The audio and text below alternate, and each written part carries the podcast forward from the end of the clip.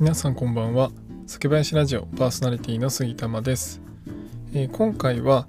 異業種コラボライブの、えーエピソード紹介ですね。の3回目になります、えーこれが、え最後になるのでよければお付き合いください。で、え異業種コラボライブのテーマですがあなたの推しのお酒に出会ったエピソードということでアンケートにお答えいただきました。で今回ご紹介するのはラジオネームまゆっこさんからのお酒に出会ったエピソードになります。で、えーお酒に出会ったエピソードですが、えー彼氏の影響ですと。で、えー、大体酒好きの人を好きになり彼氏と別れても日本酒好きな気持ちはずっと続いています。ということをいただきました、えーエピソード教えていただいてありがとうございます。えーこのまゆっこさんですねもうスタイフで日本酒の配信をされています。でチャンネル名がですね日本酒楽しく飲んじゃう組合というチャンネルを運営されています。あの日本酒を通じて地域創生などをしたいということで活動されていたりするのでぜひ一度聞いてみてください。概要欄にリンクは貼っておきます。で、えー今回いただいたエピソードなんですが、まあ、あの文章としてはね短かったんですが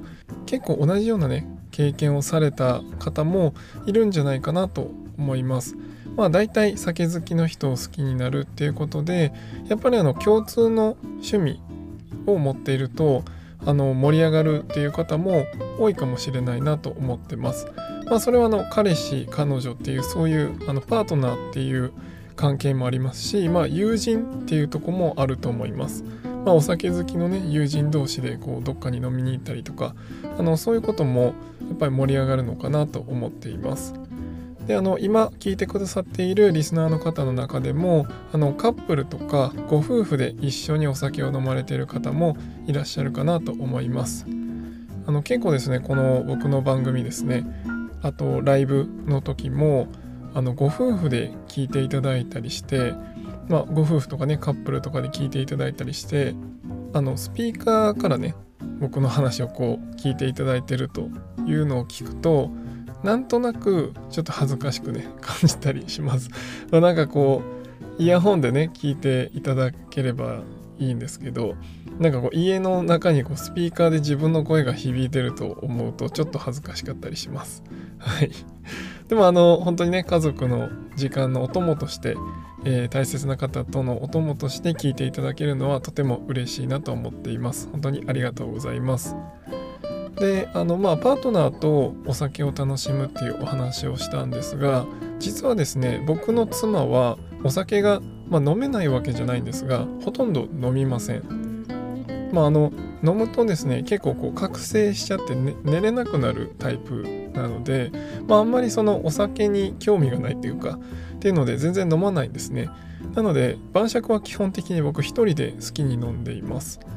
でちなみにですねまあ僕がそれだけ日本酒をずっと飲んでるので、えー日本酒の銘柄数はですねうちの妻はあの普通の方に比べるとめちゃくちゃ知ってると思います。あと香りだけはね嗅ぐんですよ。だからまあ花ソムリエ的な感じで、まあ、香りだけいつも嗅いでるのであこれあの銘柄に似てるねとかそういう話をしたりしてます。まあそういう意味ではこう一緒にね時間を過ごすっていう意味ではそのお酒をきっかけに一緒にまあ楽しんだりしてるかなと思いますが、まあ、飲むっていう意味では僕一人で飲んでいます。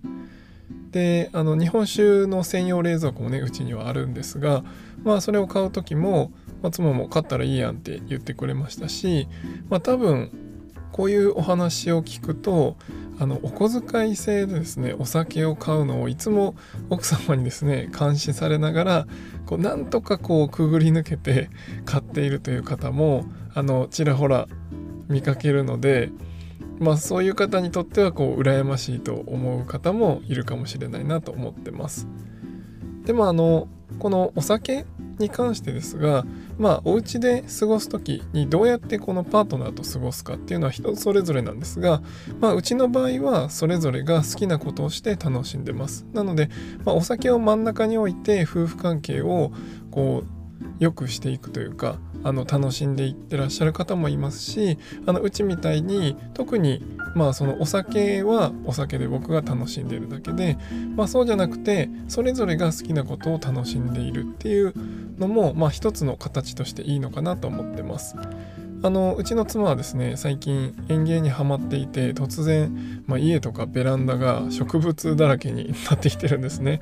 まあでもそれはそれであの妻は楽しそうにしてるのでいいなって思いますし、まあ、僕は僕で日本酒買いまくってるのであのお互いに好きなものを好きなだけ買うというような感じで楽しんでます。まあ多分僕の日本酒の方がだいぶ高いんですけどね。はい。で、まあ、このどちらかというとお互いの違って当たり前の価値観ですね、まあ、こういったものを認め合って、まあ、一緒にいることを楽しんでるそんな感じですもちろんあの2人ともですね食べることがめちゃくちゃ好きなんで、まあ、そういう意味ではその食べることなんか食事どっかに食べに行ったり美味しいものを食べるっていうことは共通の趣味っていうのでありますまあ夫婦でもご家族でもあとまあ友人関係でもですねまあ、その辺りのこう自分の知らないことあの許容する受け入れるっていうのがあの、まあ、普段の生活でも大事なのかなと思っています。あのこれはその趣味っていうだけでなくて、まあ、お酒の中でもそうなんですけどやっぱりその自分の知ってる範囲だけだと胃の中の蛙になってしまうと思うんですよね。なんでまああのー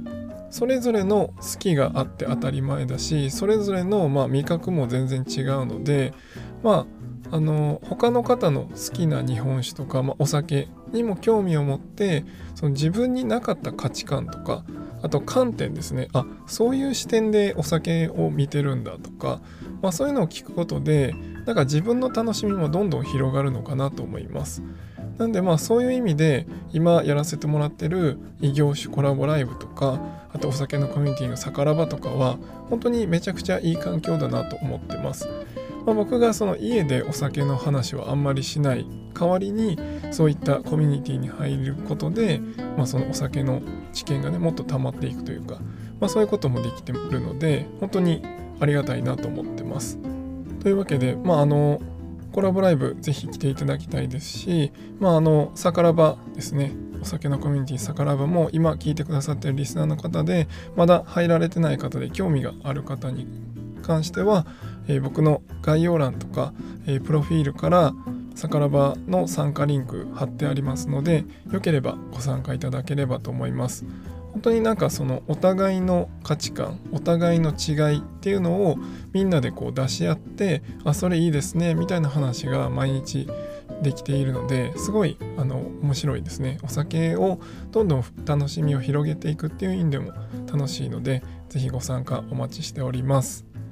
というわけで、えー、舞子さんのエピソードからちょっと離れちゃったんですがまあでもあの日本酒をねこうまあ別れちゃったっていうちょっと寂しいとこもありますがその後でも日本酒をこうずっと飲み続けられてるっていうことで、まあ、僕は日本酒の、ね、配信をしてるのですごい嬉しいことですがまあ是非その日本酒お酒をねメインに、まあ、お酒好きの方と楽しむっていうのももちろんいいですし、まあ、あのお互いのね価値観を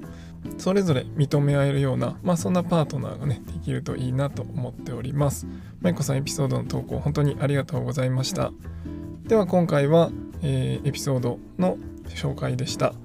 今回は以上にしたいと思います。酒ピースお酒のご縁で人がつながり平和な日常に楽しみをお相手は酒林ラジオパーソナリティ杉玉がお送りしましたまた次回の配信でお会いしましょう良い夜をお過ごしください Thank you.